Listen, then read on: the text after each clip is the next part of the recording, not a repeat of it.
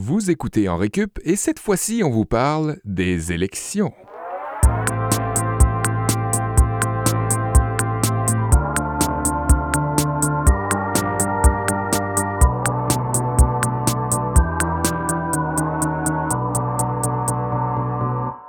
Bonjour à vous tous, ici Kevin Breton. Bienvenue à cet épisode qui risque fort probablement d'être le plus politisé de l'histoire euh, Récup parce que ben, si vous n'étiez pas encore au courant, vous allez l'être à la fin de cet épisode-ci. Le Canada est présentement en élection. Sujet du jour incontournable, donc on va l'attaquer de front aujourd'hui. C'est tellement un sujet brûlant qu'on était obligé de mettre Sébastien dans une cage, de l'isoler, pas dans un isoloir, là, mais juste dans une, une espèce de cubicule Eh oui. pour l'occasion. Comment ça, Seb? T'es tout seul en ce moment? Qu'est-ce qui se passe? Ben, pour tout dire, pour être honnête, en fait, euh, pour une fois, pour être honnête, euh, Je me suis pas lavé. C'est parce qu'on est, euh, on est encore une fois à CISM de passage. Oui. Ouais. On enregistre à CISM euh, aujourd'hui et euh, ben, on est dans le, studio où le- le- l'enregistrement est fait en deux, euh, en deux sections. Dans le fond, autrement dit, on n'a pas de Mathieu. On n'a pas de Mathieu, Pas de fait que tu vas jouer le rôle de Mathieu derrière la fenêtre aujourd'hui. C'est vrai, on est à CSM, on commence à y prendre goût, hein, ça devient notre deuxième. Ouais, hein? Ben, on est bien accueillis puis bien reçus, euh, alors euh, on en profite. Vu on de l'extérieur, euh, ça pourrait avoir ces airs-là. hein? On a une bonne raison euh, d'être dans les studios de CISM à l'Université de Montréal parce que notre invité pour nous parler d'élection aujourd'hui est un chargé de cours à l'Université de Montréal. Euh, on va tout de suite lui dire bonjour, c'est Emmanuel Choquette. Salut Emmanuel. Salut, salut. Bonjour. Emmanuel, Bonjour tout le monde. chargé de cours spécialiste en communication politique. Ouais. Le, le libellé officiel de votre cours, Paul, à l'Université de Montréal, c'est Stratégie de communication politique. stratégie de communication Ouais, politique. stratégie au pluriel. au pluriel. On voulait euh, t'inviter, Emmanuel. Ben, euh, toi, tu étais mon professeur à l'Université de Sherbrooke. Oui, que de bons souvenirs. Mon, ma meilleure note en carrière à l'Université de Sherbrooke, Ah je l'ai eu dans le cours d'Emmanuel ben. Oh my God, ça quand s'appelait. Multimédia, des politi- politiques et multimédia. Euh, bulletin web ou bulletin multimédia Ouais. en politique. Ouais. J'avais fait- Ça s'appelle encore? Comme ça. ça s'appelle toujours de même. Ah, bien sûr. J'avais fait une vidéo de deux minutes, c'est encore disponible sur YouTube, Ah, sur wow. Boris Elstine, en fait. Oui, c'est vrai. Hein? Et C'est quand, vrai. quand je dis Oui. que c'était ma meilleure note, genre, je pense que j'ai eu B ou B-. J'étais pas un très bon étudiant, mais c'est quand même le summum que Ouais, j'ai. tu avais tout le potentiel. tu C'est vrai. c'est parce Non, ben- que tu faisais beaucoup de choses. C'est ça, j'étais très moi, occupé. voilà. Moi, moi, j'avais des meilleures notes que toi au bac, Kev, puis regarde où je suis par rapport à toi aujourd'hui. C'est Hein, pas... Ouais, c'est pas rose. Oui. ça veut pas tout dire, ça. Euh, Si je me permets, je pense que dans mon cas, c'est mon épouse qui t'a enseigné. Absolument, euh, Oui. Karine euh, Oui. Bellerive, que Oui. j'ai Ben, vraiment adoré. euh, Le monde est petit. C'est pour ça qu'on t'a mis à l'écart, Seb. T'es tellement pas dans la gang à l'Université Laval. Un étudiant de l'Université Laval qui est pogné pour jaser avec trois de Sherbrooke dans les studios de CISM. ah ouais, ouais. Si on n'est pas multi-universitaire. Ouais, Ouais, c'est Karine malaisant. qui m'avait aussi euh, beaucoup aidé euh, à mon admission à la maîtrise à Ah oui? l'Université de Montréal. Maîtrise euh, dans laquelle j'ai étudié une semaine avant de, de switcher vers un DESS qui s'est par la suite Eh ben C'est là que tu le dis.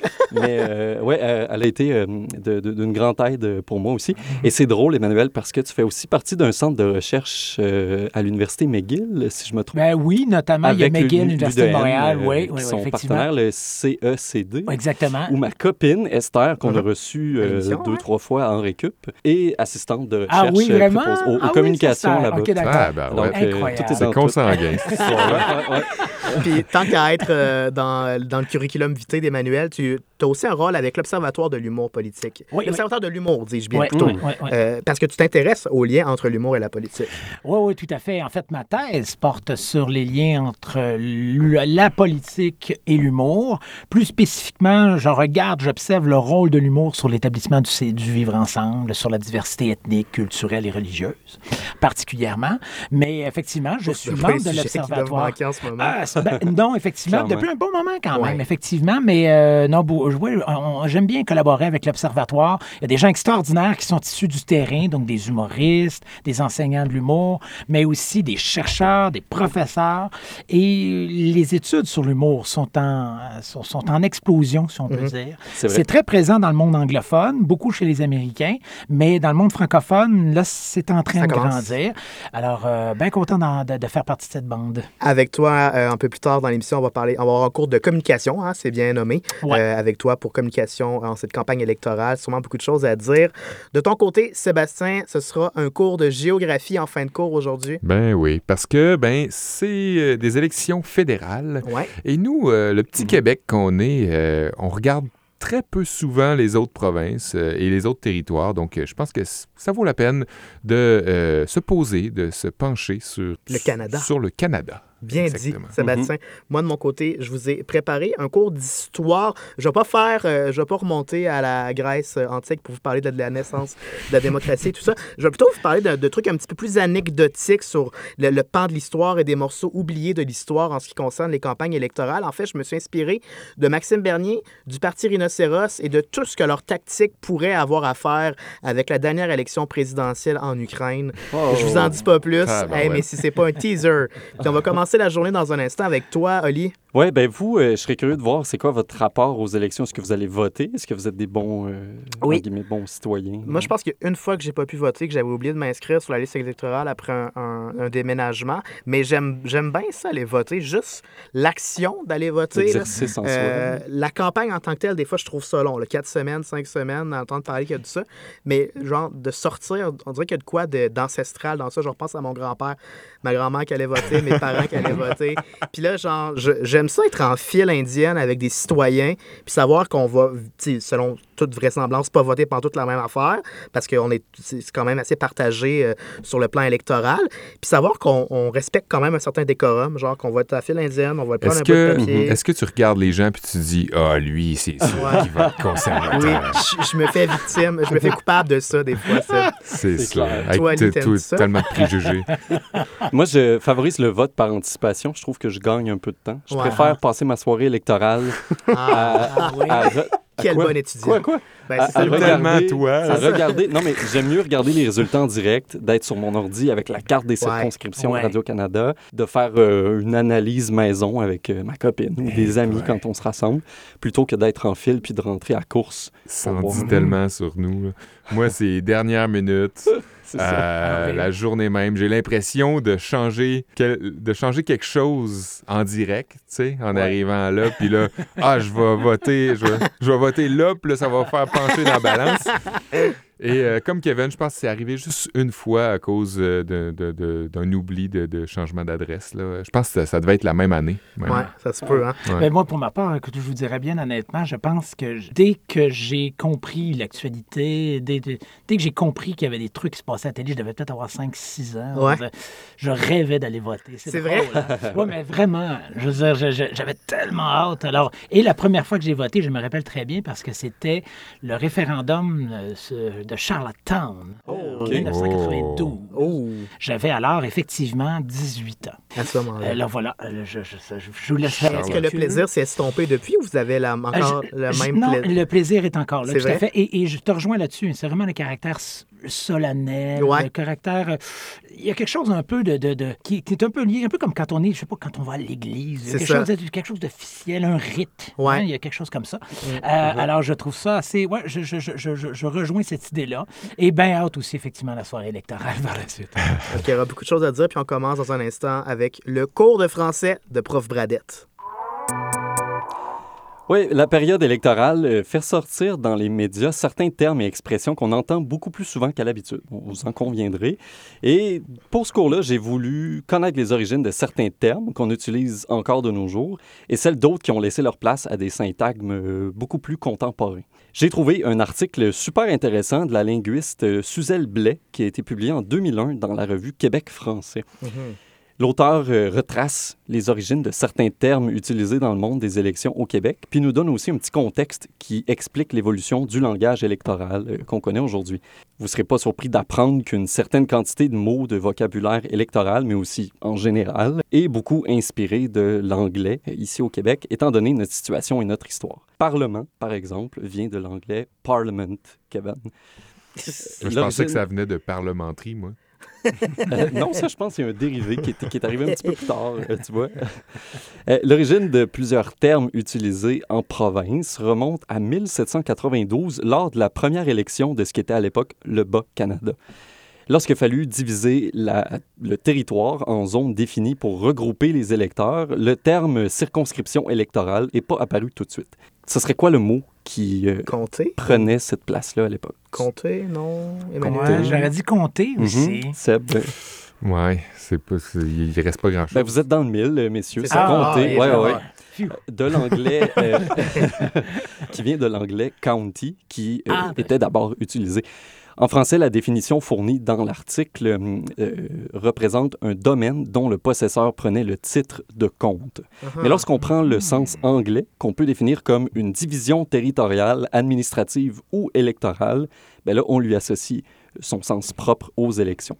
Et comme c'est souvent le cas dans- entre le français et l'anglais, les, les deux langues s'influencent. Comté vient de county, qui lui-même vient de l'ancien français. Ouais, Euh, la Grande-Bretagne utilisait ça. déjà le terme après l'avoir calqué Uh-huh. de la France. Ben, D'ailleurs, dans notre, dans notre dernier épisode la semaine passée sur l'Octoberfest, c'est la même chose qui est arrivée avec stout, qui est devenu un mot français, Ouais, ouais, mais à l'origine, c'est estu, qui voulait dire robuste. robuste, Ah, fort. ben, Ouais, c'est un très bon exemple. Allez écouter ça. Ben moi, je, je prends des notes, Seb, dans mes propres cours, puis tu vois... Mais c'est ça. T'as pas de mérite, c'est ton cours. Oui, mais je fais des liens, des réflexions croisées. Bien joué, bien joué. On va te donner B pour ça. Ce sera ta meilleure Ah. note. ta meilleure note. Euh, circonscription électorale, le mot qu'on utilise euh, beaucoup aujourd'hui, a été officialisé au Québec seulement en 1979. Malgré ça, c'est sûr qu'on continue à entendre encore aujourd'hui compter dans les médias puis dans le langage courant. Les deux s'équivalent. C'est Ouais. pas mauvais de dire compter encore euh, aujourd'hui. Le verbe voter et le nom vote auraient aussi été empruntés de l'anglais britannique au début des années 1700. Et votation, ce qui est un dérivé de vote qu'on entend moins aujourd'hui, ça a été euh, couramment utilisé jusqu'au 19e siècle pour désigner le jour de l'élection, le jour du scrutin. On désignait aussi le bureau de vote ou le bureau de scrutin par bureau de votation. Moi, j'avais très peu entendu ça Ouais. avant de faire mes recherches. Le journaliste et essayiste montréalais Arthur Buise avait dénoncé l'utilisation du mot votation dans son écrit Anglicisme et canadianisme en 1888. Sauf erreur, c'est Arthur Buis. Ah, Oh. Buis, oh, pardon. Oui. Euh, merci, merci de me, de me corriger. C'est pour ça que J'allais justement Ça te, dire, est-ce que, tu le connais? Est-ce que tu as déjà... Ben, j'ai- entendu, j'ai vu quelques trucs, mais je, je sais qu'il s'agit d'Arthur Buis. Arthur Buis. Bon, Exactement. merci de la rectification, Ça va, Emmanuel. ça va. Je voulais un petit extrait justement Ouais. de, son, euh, de sa critique euh, du mot euh, assez euh, virulente. Votation est bien sans conteste un des mots les plus grotesques qui existent. Il est lourd, enfagoté dans sa grosse étoffe comme un candidat habitant. Comment s'est-il donc glissé dans notre langue à la place du mot scrutin que l'on peut lire quand on veut dans tous les journaux de France, ou bien tout simplement du mot vote, qui est le vrai mot et qui dit tout avec deux syllabes en moins? Était euh, pratique, euh, côté pratico-pratique. euh, Mais est-ce que c'est vrai que c'est un anglicisme, votation? Donc, on, on- on l'utilise à tort ou... C'est pas utilisé à tort, c'est simplement un emploi du, OK, du un- mot qui qui s'est est un peu perdu. inutile. OK, Ouais. je comprends. qui remplaçait vote, qui, c'est ça, en soi est un mot plus court, mais qui dit la Mhm. même chose finalement. Comme problématique puis problème. Ouais, ouais. qui peut parfois peut-être avoir un sens différent. C'est peut-être pas vrai à 100% dans tous les cas, mais ce genre de dérivé-là. C'est une problématique similaire. Un problème similaire. problème semblable? Semblable. Semblable, Semblable, ou similaire. Écrivez-nous. qui dit élection dit aussi débat des chefs. Et dit aussi des moments malaisants d'apparition publique trop stagées ou fausses. Euh, Vous vous rappelez peut-être de la glissade de Jean-François Lisée dans, les der- dans la dernière campagne provinciale? Mhm. Là, je parle pas de la glissade dans les intentions de vote, même si bon. euh, non, euh, Lisée était dans une garderie pour une annonce euh, et s'était élancé devant les caméras dans une petite glissade pour enfants en criant Vers la victoire! C'est vrai?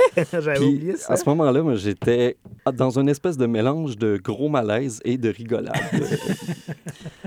C'est souvent ça. hein. Ah ouais, et pour euh, en revenir au débat, ben, ce sont bien souvent des événements politiques euh, très suivis, voire même les plus suivis de la campagne, et ils peuvent marquer un point tournant dans les semaines qui mènent au scrutin. Les débats n'ont pas toujours été cette joute oratoire dirigée et formatée à laquelle on est habitué. Toujours selon l'article de Québec français, avant les débats organisés, les chefs croisaient le fer dans des espaces publics comme des parcs lors de rassemblements qu'on appelait assemblées contradictoires. Déjà là, ça donne le ton. Non seulement les chefs s'y pointaient pour débattre, mais leurs partisans euh, les suivaient en masse et se rassemblaient euh, tout autour, euh, finalement. Les assemblées contradictoires finissaient donc bien souvent en bagarre générale. C'était pas rare de voir ça. Ah, ben ouais. Dans ces assemblées est née une expression souvent utilisée au début du 19e siècle. On parlait d'orateur de hosting, qualifiant un politicien show-off qui parle beaucoup avec des beaux mots, mais qui nourrit pas vraiment le débat, qui apporte pas grand-chose finalement. Le hosting, c'était justement l'estrade où les hommes politiques prononçaient leurs discours pour tenter de convaincre le public de se rallier à leur cause avant que tout le monde commence à se fesser dessus. Au début du 18e siècle, avant l'ingérence russe dans les élections canadiennes, comme on le redoute un peu euh, en 2019, il y avait l'ingérence canadienne dans les élections canadiennes. Et plusieurs pratiques malhonnêtes qui s'exerçaient à profusion, apparemment, dont la cabale. Avez-vous déjà entendu La parler de ça? La cabale.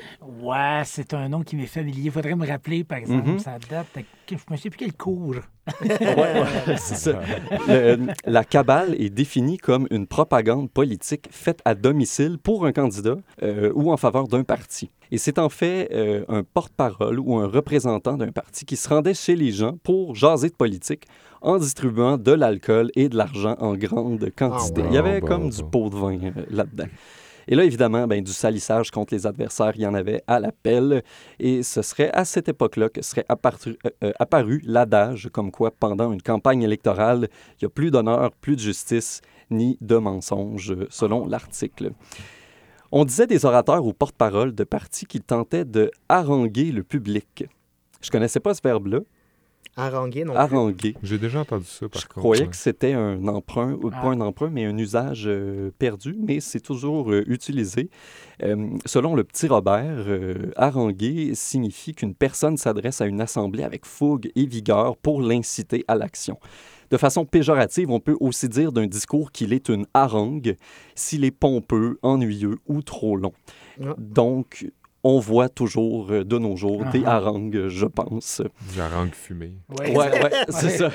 Moi, j'adore ça. Et euh, c'est ça, une personne prononçant ce discours euh, est un harangueur. Alors là, je vous laisse vous nommer les harangueurs que vous voulez dans votre tête. Vers la victoire!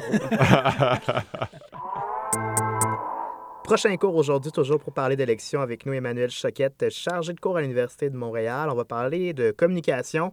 Emmanuel, euh, Mhm. tu disais, dès l'âge de 5-6 ans, tu t'es passionné pour le vote, Ouais. pour les campagnes La votation. Oui. La Mettons la votation, passion. pour ne pas, j'espère que personne va nous Exact. écrire. pour nous- J'haranguais peu de gens. Bravo, vous, euh, vous êtes euh, des bons élèves. Pourquoi est-ce que, à par la suite, ben, de, du vaste champ politique, tu as décidé de te concentrer davantage sur l'aspect de la communication? Qu'est-ce qui t'intéressait particulièrement dans la branche des communications et de la politique? Ouais, mais euh, honnêtement, je pense que ça part un peu de moi, de mes intérêts personnels, effectivement. L'intérêt pour le discours, euh, le message, euh, euh, ce qu'on entend, ce qu'on lit, tout ça. Et, et j'avais vraiment l'impression, effectivement, qu'il y avait dans, tous, dans toutes ces informations-là qui provenaient de la télé, puis il faut bien avouer aussi que, bien que je, j'ai quand même un certain âge, mais pas un, pas, pas un si certain âge que ça, il fut un temps où on, on était devant la télé hein, pour écouter le téléjournal. Mhm. Et à l'époque, c'était peut-être à 11 heures. Il était quand même assez tard. Il n'y avait pas de pub et ça durait une- au moins une demi-heure. Mhm. Et, et j'écoutais religieusement la télévision avec mes parents, avec ma mère en particulier qui se couchait bien tard. Et, et- et tout ce que je voyais, tout ce que j'entendais, puis à l'époque, c'était Pierre Elliott Trudeau, René Lévesque, euh, puis après ça, Brian Mulroney, etc. Et ce que j'entendais là, c'était extrêmement... Ça venait me chercher, ça venait chercher... ça- ça- il y avait une fibre, il y avait quelque chose qui venait me chercher en termes pas seulement d'intérêt, effectivement, c'était émotif. Tu as touché des cordes. J'avais, ça venait toucher des cordes. Et euh, en vieillissant, ben, effectivement, je pense que j'ai, vraiment euh, développé un intérêt pour comprendre le processus, d'un certain sens, Ouais. de derrière, euh, non Rendre, seulement... rendre ça moins émotif. Rendre ça moins émotif. Ben, ouais, peut-être, mais aussi en même temps, de savoir pourquoi est-ce que ça vient tant chercher les gens? Quels sont les effets, au fond, de ces communications-là? Quel est le processus d'un discours? Ouais. Puis essayer de saisir ça. Je pense que ça a été le point de départ qui m'a amené véritablement à me questionner là-dessus. Comprendre la tuyauterie entre le public et Ouais. l'action politique. Oui, en fait. effectivement, Ouais. exactement. Puis quels sont les éléments qui peuvent susciter plus de réactions? Puis je vous mentirai pas en vous disant que j'avais un intérêt particulier pour l'humour, la caricature. Mhm. Et je me passionnais pour les caricatures. J'étais tout petit, je caricaturais Pierre Trudeau, René Lévesque, et puis j'aimais ça. Et euh, les imitateurs qui imitaient beaucoup les politiciens, Jean-Guy Moreau à l'époque, Ben oui, ben faisait oui. beaucoup ça, Daniel Lemire de l'humour d'actualité, tout ça. Et euh, Yvon Deschamps, aussi Ouais. bien avant, qui avait ri beaucoup aussi de la guerre du Vietnam, puis de paquet de trucs.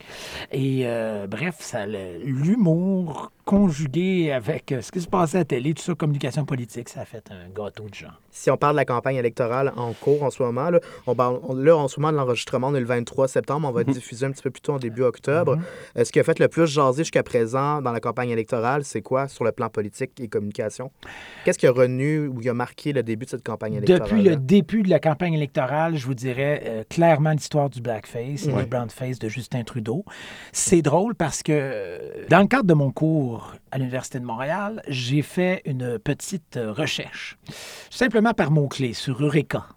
Pour voir combien de. euh, par- si on tape Justin Trudeau, comment on a de résultats dans la presse Ouais. francophone et anglophone canadienne depuis le début des élections. Et, euh, bon, j'ai pas tous les résultats en tête, là, mais j'ai ciblé le moment de communication euh, Justin Trudeau avant. Euh, Mhm. en fait, tous les chefs des principaux partis, des, par- des partis dont on entend parler, Mhm. avant l'épisode du brownface et du blackface, on peut le comme on veut, et après. Et ce qui est fascinant, c'est de constater comment, par exemple, dans presque le double de jours, parce que j'ai regardé dans la première partie, c'est du 11 au 18. Donc, on Ouais. a euh, une semaine. Une bonne semaine. Puis après ça, c'est du 18 au 23, mais on excluait le 23 parce que le 23 n'était pas dedans, c'est jusqu'au 22, donc on parle de quatre jours. Et en quatre jours, la presse, donc dans les résultats, on a autant de résultats qu'on en avait dans une semaine pour Justin Trudeau. Et pour toutes les autres catégories, dans la plupart des cas, ça diminue de moitié. Donc, il a vraiment tout mobilisé Il a l'attention mobilisé l'attention, effectivement. Pour le meilleur et pour le pire, est-ce que... Ça, c'est l'adage qu'on dit souvent. hein. Parlez-en bien. Parlez-en bien, parlez-en mal. Là, je suis pas certain. de- Je suis pas convaincu que l'effet. ouais. je- pas- C'est certain qu'il n'aurait pas préféré qu'on parle davantage. Mhm. Je suis pas certain non plus que euh, le fait qu'on en ait parlé en mal aura nécessairement en fera en sorte que finalement, bon, on va connaître davantage Justin Trudeau puis qu'il y a plein de gens qui vont aller voter pour lui. J'en doute fortement. Euh, par contre, en termes d'effet, ça, effectivement, c'est un autre questionnement. Est-ce que est-ce que est-ce que c'est si considérable que ça aura un tel impact? Mais c'est clair que l'élément le plus saillant depuis le début de la campagne, c'est clairement ce phénomène-là, à mon avis. Mon analyse, elle est peut-être un petit peu tordue, mais est-ce que ça pourrait pas éventuellement... On a compris qu'en ce moment, le Québec, ça va vraiment être le point euh, névralgique là, pour le vote. En tout cas, selon les derniers sondages, ni les libéraux ni les conservateurs vont pouvoir se passer du vote au Québec si Ouais. on veut rentrer majoritaire. Euh, la réaction du, Québec, du Canada anglophone et du Québec par rapport au brownface et au blackface n'est pas du tout la même. Il y a une espèce d'indifférence c'est au Ouais. Québec par rapport à ça. Est-ce qu'il n'y aurait pas un, un risque ou une probabilité que ça engendre l'effet inverse, que les Québécois soient tellement tannés d'entendre parler de cet épisode-là que un peu par approbation, vont voter pour Justin Trudeau, tu sais, juste pour manifester que eux, ben en fait, cet épisode-là, ils trouvent ça ridicule d'en faire tout un plat. Ben, je suis pas convaincu que ce calcul-là, en fait, je suis pas convaincu, je suis même, et là, je vais être un, pas cynique, parce que je suis pas cynique, mais disons, on va dire réaliste, on va le dire comme ça. Euh, je suis pas convaincu que ce, ce calcul-là mental que tu viens de faire traverse l'esprit de bon nombre Ouais. d'électrices et d'électeurs. C'est pas parce que les électrices et les électeurs sont, sont bêtes, là, c'est pas ça l'idée, mais c'est que, ça demande quand même un niveau d'attention puis un niveau d'une complexité d'analyse Mm. des enjeux qui dépasse quand même pas mal. En ce moment, C'est que- ouais. ouais, c'est ce que monsieur, madame, tout le monde, ce dont il parle. Mhm, je dire, ça va peut-être avoir un impact, euh, par exemple, ça pourrait avoir un impact peut-être pas très positif quand vient, par exemple, de se poser la question, ben, est-ce que le premier ministre, est-ce que Justin Trudeau est la fameuse question, est-ce que c'est la meilleure personne pour occuper le poste de premier ministre? Mhm. Ça, c'est le genre de questions qu'on voit dans les sondages. Et quand on voit, par exemple, l'image blackface, brownface et la gestion de la crise, comment est-ce que ça va être traité médiatiquement, mais s'il en ressort que monsieur, madame, tout le monde en déduisent Ouais. Mais pas été très habile. Hein? Il n'a pas été très habile. Puis il me semble qu'il a l'air un peu vulnérable. je veux Mm. dire. Puis dans le fond, effectivement, peut-être que c'est plus un vernis qu'autre chose, la personnalité, le, le- le premier ministre, finalement, Justin Trudeau. Peut-être qu'effectivement, c'est plus une image, c'est pas tant un fond. Alors, peut-être que finalement, effectivement, il va perdre des plumes en termes de crédibilité, en termes de perception. C'est pas mal plus là. C'est pas- un peu premier niveau, je pense, Ouais. que ça risque d'arriver. Le calcul après ça, là, pour, euh, je veux dire, tout ça, ça devient effectivement plus complexe. euh, puis je suis pas certain qu'on va le faire. Mais euh, au premier niveau, c'est là que ça va se passer, je pense. Oui, puis il y a aussi le fait que ça arrive relativement tôt dans la campagne. Oui, On ah, s'en va jusqu'au fait. 21 octobre. Tout à fait. Je suis certain qu'au jour où on sera diffusé, c'est certain qu'on est un peu d'avance, mais il y aura des choses qui auront changé. Je pense qu'on sera passé à autre chose aussi. Ouais. Les gens oublient euh, aussi. Toi, dans, les, dans la façon dont tu l'analyses dans tes cours, Ouais. qu'est-ce que tu fais ressortir des campagnes électorales? Mhm. Qu'est-ce que, sur quoi tu t'accroches pour faire tes analyses euh, par rapport aux communications puis aux médias? Ouais, le- moi, je vais beaucoup parler d'éléments contextuels, ça c'est certain. Et le contexte, euh, il est euh, fondamental Mhm. Euh, et ça peut être porteur. Dans ce cas-là, du contexte, c'est intéressant parce que par rapport au blackface et au, brown, au brownface, ou je l'appelle toujours un peu les deux, je ne sais pas quel, quel prendre.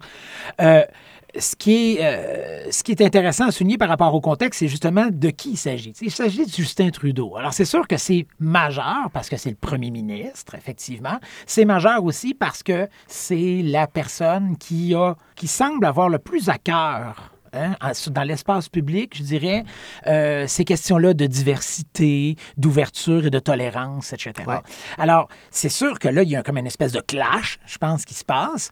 Mais en même temps, euh, quand je me pose des questions là-dessus, je me dis, oui, mais justement, maintenant, si on se pose des questions, ça- ceci étant dit, les électeurs, si pour un électeur, c'est important, cette question-là de la diversité et du racisme et de lutter Ouais. contre ces questions-là, est-ce que ce qu'il a vu de Justin Trudeau va lui dire, ah, je voterai plus pour lui?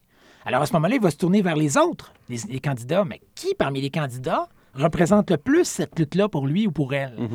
Pas évident que la réponse, ça va être quelqu'un d'autre que Justin Trudeau. Parce que- et on écoute, et quand on écoute, par exemple, la communauté noire, beaucoup de gens disent Moi, ça change rien. Je comprends, il s'est excusé, puis c'est vrai, il était maladroit. Plusieurs des gens l'ont dit. Mais plusieurs personnes ont dit Mais s'il y a quelqu'un qui a fait beaucoup pour nos communautés, c'est bien Justin Ouais. Trudeau. Dany Léferrière Alors, et Dany Boucard Léferrière, Diouf ont Boucard été Diouf. dans grande sagesse. Voilà. Oui, oui, des, des belles interventions. Et, et ça a été souligné. Alors, je pense que quand je parle du contexte, je parle beaucoup de ces éléments-là. Pour, dire- pour venir amoindrir aussi.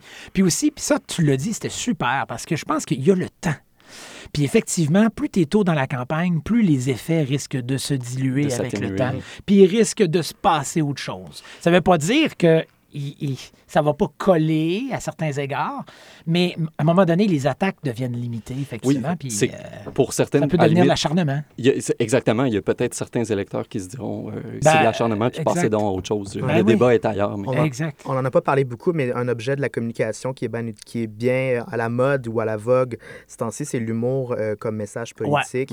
Euh, si on avait un mot à dire là-dessus, est-ce que qu'est-ce que vous entrevoyez pour l'avenir de, de l'humour en politique? Est-ce que ça va être davantage utilisé par les politiciens en campagne électorale? euh? Mhm. Euh, faut bien. Je pense que l'humour a toujours été un outil en campagne électorale.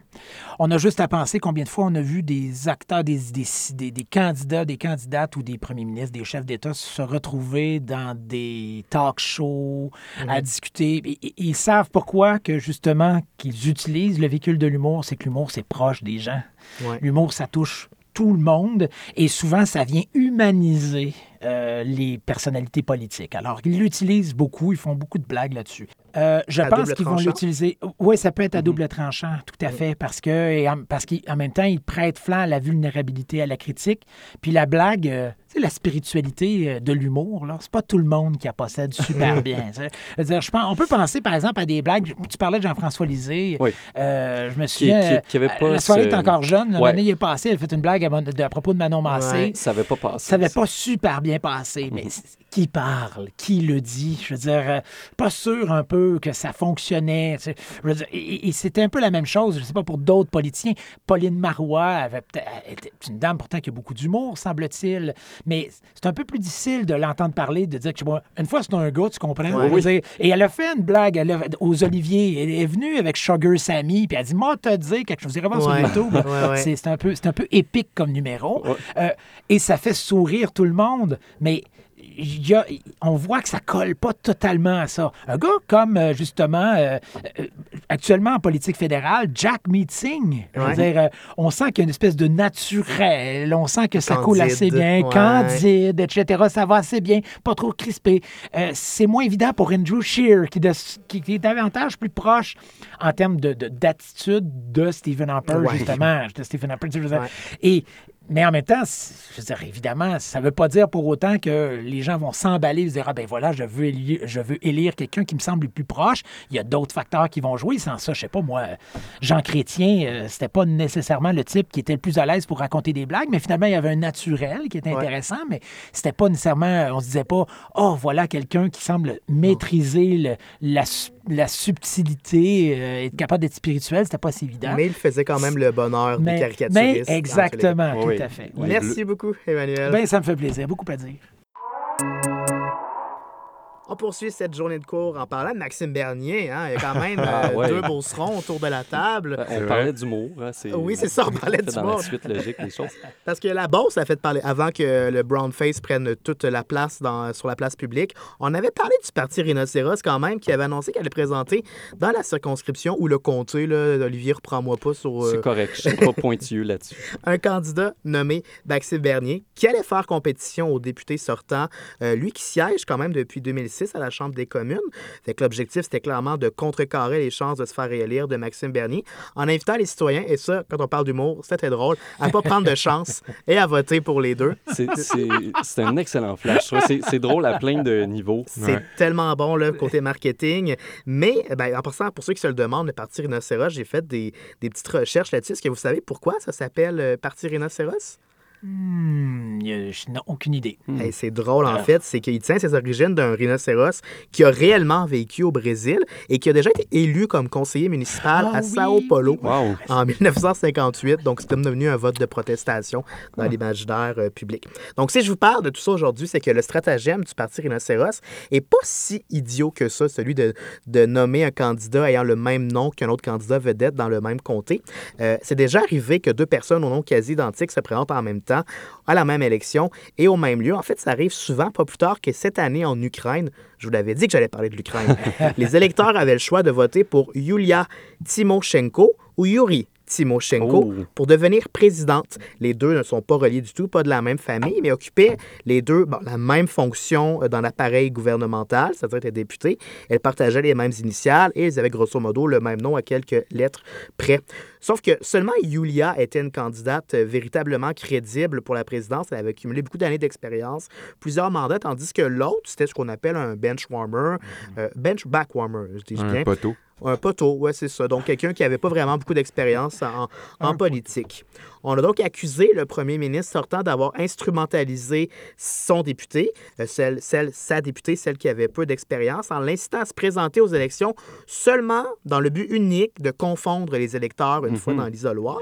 Et plus inquiétant encore, Yuri, donc la députée avec peu de- d'expérience, a avoué à la BBC qu'elle n'avait pas elle-même payé ses frais parce qu'il faut payer un certain montant, 90 000 pour être inscrit devenir quand même. présidente. C'est quelqu'un d'autre qui avait payé à sa place et elle n'a pas voulu révéler qui. Donc finalement, euh, Yulia, la femme d'expérience, elle a terminé troisième avec 13,4% des voix et son quasi-homonyme Yuri, sa quasi-homonyme Yuri, a terminé loin derrière avec 0,62 Ah, des voix. Donc ça n'a pas marché. Mais ça a déjà marché dans l'histoire Wow. à un certain moment donné, et pas dans un pays obscur où la démocratie est douteuse et bancale. En fait, oui, c'est arrivé aux États-Unis, donc la démocratie est un peu douteuse et bancale.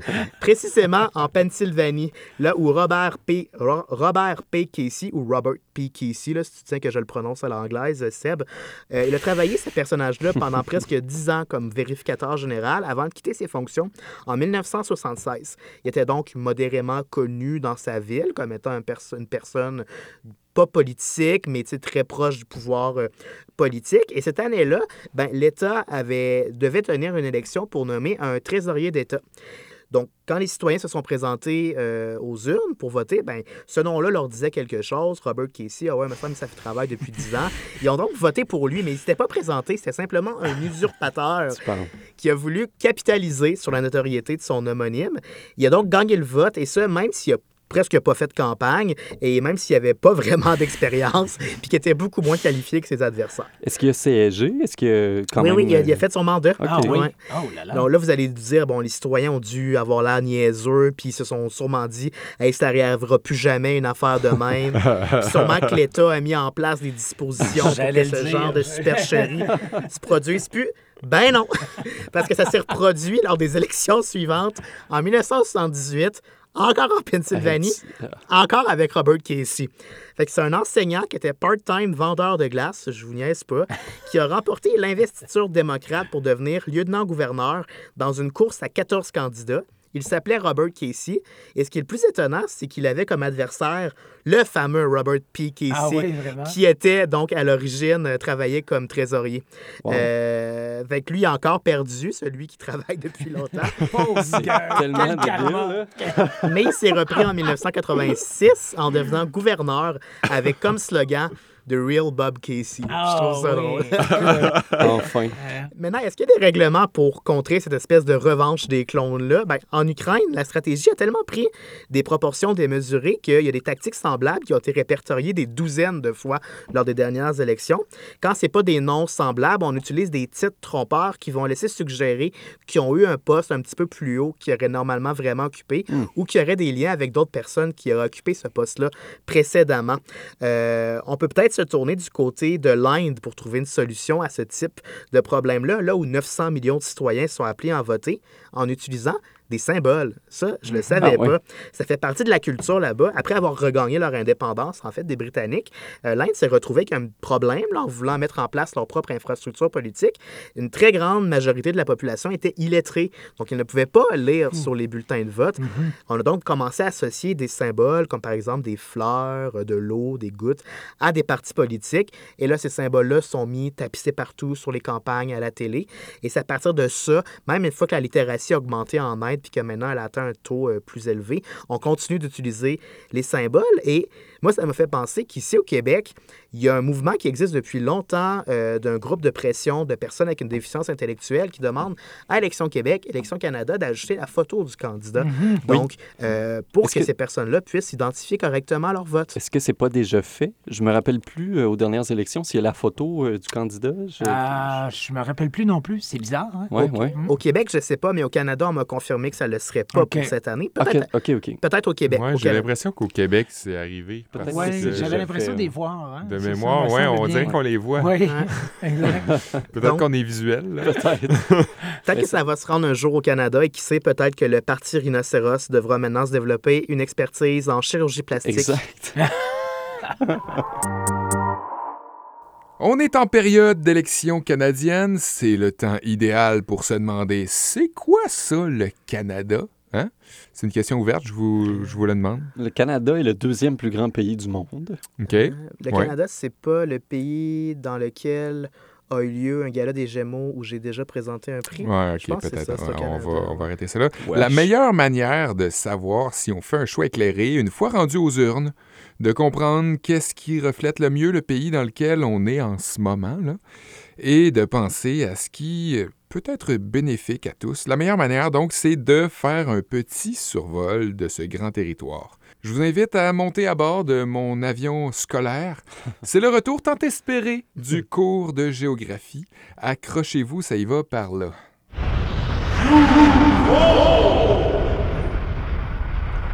Situé à l'extrémité nord-ouest du pays, voisin de l'Alaska, le Yukon est la région canadienne la moins populeuse. Sa capitale, Whitehorse, cheval blanc, euh, Kev, euh, est aussi sa métropole.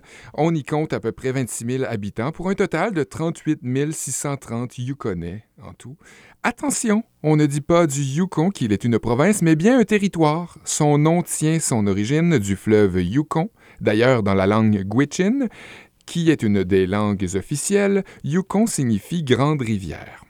En hiver, on peut se rendre dans les moins 50, moins 60 degrés Celsius. Le climat est cependant très sec. On dit aujourd'hui que le Yukon vit des changements climatiques assez concrets, un pergélisol moins constant, des températures plus chaudes et moins prévisibles.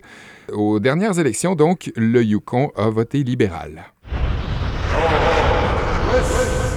Ce qu'on appelle les territoires du Nord-Ouest est un étendu euh, très vaste, morcelé par moments par des cours d'eau, devenant des îles dans l'archipel arctique. La plupart des habitants vivent bien sûr au sud, on en comptait 41 786 en 2016. Sa capitale, Yellowknife, couteau jaune, Kev, Ah, merci. en comprenait quant à elle 19 569. Son nom provient de la rivière Yellowknife, qui elle-même avait été baptisée de la sorte en l'honneur d'une communauté autochtone qu'on avait appelée à l'époque les couteaux jaunes, en raison des petits couteaux de cuivre qu'ils utilisaient dans leur quotidien. Ah ouais. Attention, on ne dit pas des territoires du Nord-Ouest qu'ils sont une province, mais bien un territoire.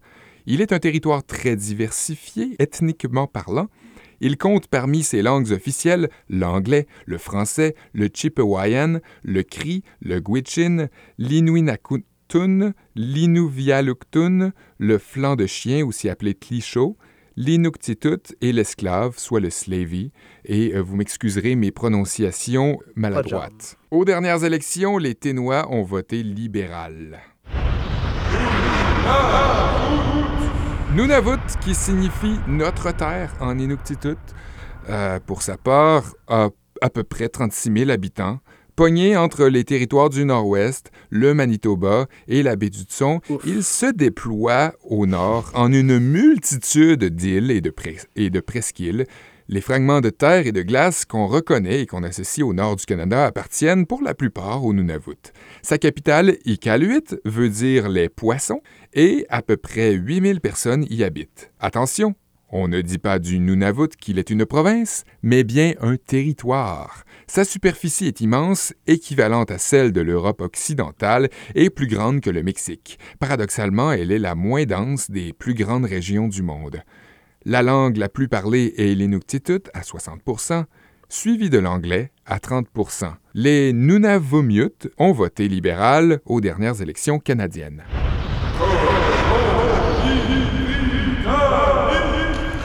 Plus connu sous le nickname BC, British Columbia se situe sous le Yukon, au-dessus de l'État du Washington, clôturé, dit-on, par ce qu'on appelle les Rocheuses à l'est, clôture qu'elle partage avec l'Alberta.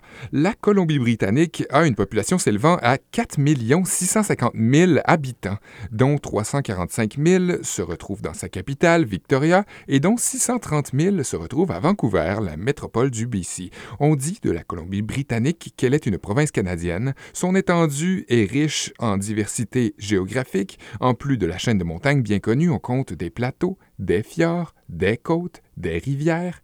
Aux dernières élections fédérales, la Colombie-Britannique a voté libéral. Bien que l'identité albertaine soit souvent dépeinte euh, dans un univers rural, qu'on y associe le western, le country, les rodéos, les prairies, il faut dire que la moitié des habitants de l'Alberta sont des citadins vivant soit à Edmonton ou à Calgary. Des villes très modernes, avec des gratte-ciels agglomérant un peu plus d'un million de personnes chacune. L'Alberta a été nommée en l'honneur de la princesse Louise Caroline Alberta, fille de la reine d'Angleterre Victoria. C'est le marquis de Lorne, gouverneur du Canada à la fin du 19e siècle, qui a proposé le nom. Marquis de Lorne, qui était aussi le mari de Louise Caroline. Ça donne de même, j'imagine. L'Alberta est la province où le PIB par habitant est le plus élevé en Amérique du Nord et où le taux de chômage est le plus faible au pays. Aux dernières élections canadiennes, les Albertains ont voté conservateur. Un peu plus d'un million d'habitants dans la province de la Saskatchewan, dont le nom vient du cri Kisiskatchewan, qui veut dire rapide et qui est attribuable à une rivière. Sa métropole est Saskatoon et sa capitale Regina. Parmi les provinces et territoires du Canada, la Saskatchewan est aussi le polygone avec le moins de faces. C'est- C'est-à-dire que c'est un trapèze, il a quatre faces. Malgré qu'elle se situe dans les prairies et qu'on y voit un climat aride par moment, la province compte beaucoup de lacs et de rivières sur son territoire, plus de 100 000, dit-on. Un recensement fédéral en 2001 nous a dévoilé que 30% des origines ethniques en Saskatchewan étaient allemandes. Ah ouais. En 2015, la Saskatchewan avait voté conservateur. La population du Manitoba s'élève elle aussi à un peu plus d'un million. Euh, sa capitale et, la métropole est Winnipeg, célèbre dans l'histoire canadienne pour avoir connu la rébellion de la rivière Rouge, menée par Louis Riel dans les années 1800. On se rappelle de Louis Riel, homme politique, grand défenseur et chef du peuple métis, mais aussi fondateur du Manitoba. Manitoba veut dire passage du grand esprit en langue cri, d'où la consonance avec le mot Manitou, qui voudrait dire grand esprit en cri. Géographiquement parlant, le Manitoba est plat et possède plus de 110 000 lacs. Il vit de l'exploitation forestière, pétrolière, du transport, du tourisme et d'agriculture. La dernière fois, les Manitobains ont voté libéral au fédéral. Autrefois appelé au Canada, pas comme dans la toune, euh, pas non plus comme dans Haut de Cologne, mais plutôt comme dans Haut-Parleur. C'est là que se trouve le Parlement canadien et donc que se sont décidées la plupart des lois. C'est là que se trouve aussi la capitale du pays, soit Ottawa, et donc c'est là que se trouve la plus forte densité, soit 13 500 000 Canadiens canadiennes. Le nom de la province réfère au lac Ontario, de la famille des fameux Grands Lacs, et signifie Grand Lac en langue huronne. C'est un pléonasme. Eh oui. Grand lac, grand lac, genre. c'est ca- C'est quasiment ça. Euh, tandis que sa capitale provinciale tire son nom du Mohawk Toronto, qui veut dire là où les racines des arbres trempent dans l'eau. Toronto est aujourd'hui très cosmopolite. On dit que plus de 150 langues y sont parlées. Quel est le lieu de rencontre politique, économique et historique du pays? Avec une forte majorité, l'Ontario a voté libéral en 2015. Le Newbie est la seule province officiellement bilingue au Canada. Sa superficie est équivalente à la Belgique et aux Pays-Bas. Mise ensemble, sa population est de 747 000 habitants, le tiers est francophone, le reste anglophone. On compte le Nouveau-Brunswick parmi ce qu'on appelle les provinces de l'Atlantique parce qu'il donne sur la mer, notamment de par la baie des Chaleurs, le golfe du Saint-Laurent, le détroit de Northumberland et la baie de Fundy. Sa capitale est Fredericton, ses deux métropoles sont Moncton et Saint-Jean. L'histoire des Néo-Brunswickois est marquée par la déportation des Acadiens. Un bon nombre des familles en sont aujourd'hui les descendants. Avant ça, le territoire a accueilli les Micmacs, des Malécites et des Etchemins pendant une dizaine de millénaires, territoire qui s'étendait jusqu'en Gaspésie. Les Néo-Brunswickois, Néo-Brunswickoises, ont voté libéral en 2015. Autrefois nommé Epequit par les Micmacs, qui signifie berceau euh, sur les vagues. L'île du Prince-Édouard a été rebaptisée en 1759 par les Écossais immigrés. Elle est aujourd'hui la province dont la population est la plus dense, étant également la province dont la superficie est la plus petite. On peut s'y rendre en voiture de par le pont de la Confédération. Bien entendu, histoire dramatique reliée à ça que je voulais Hey, déjà partager. allez réécouter l'anecdote de Kev, c'est fou raide. Émouvant. De par le pont de la Confédération, la reliant au Nouveau-Brunswick. Sa capitale est Charlottetown et abrite pas loin de 35 000 citoyens, l'île comprenant 143 000 habitants en 2016. Le Prince-Édouard, c'était qui?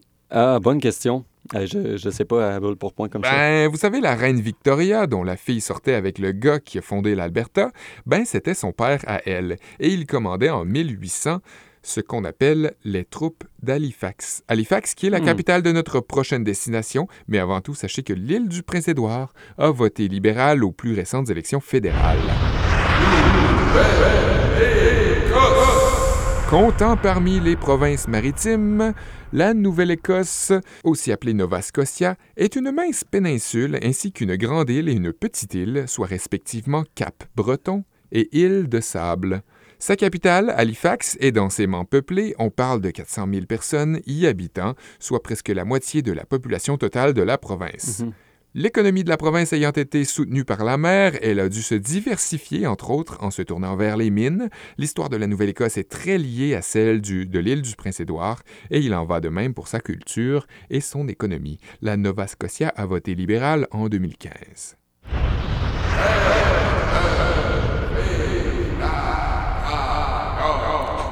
Province canadienne la plus à l'est, Terre-Neuve et Labrador, est la dernière à devenir membre de la Confédération le 1er avril 1949. le 1er avril 1949. Sa devise officielle, cherchez d'abord le royaume de Dieu. Bon, OK.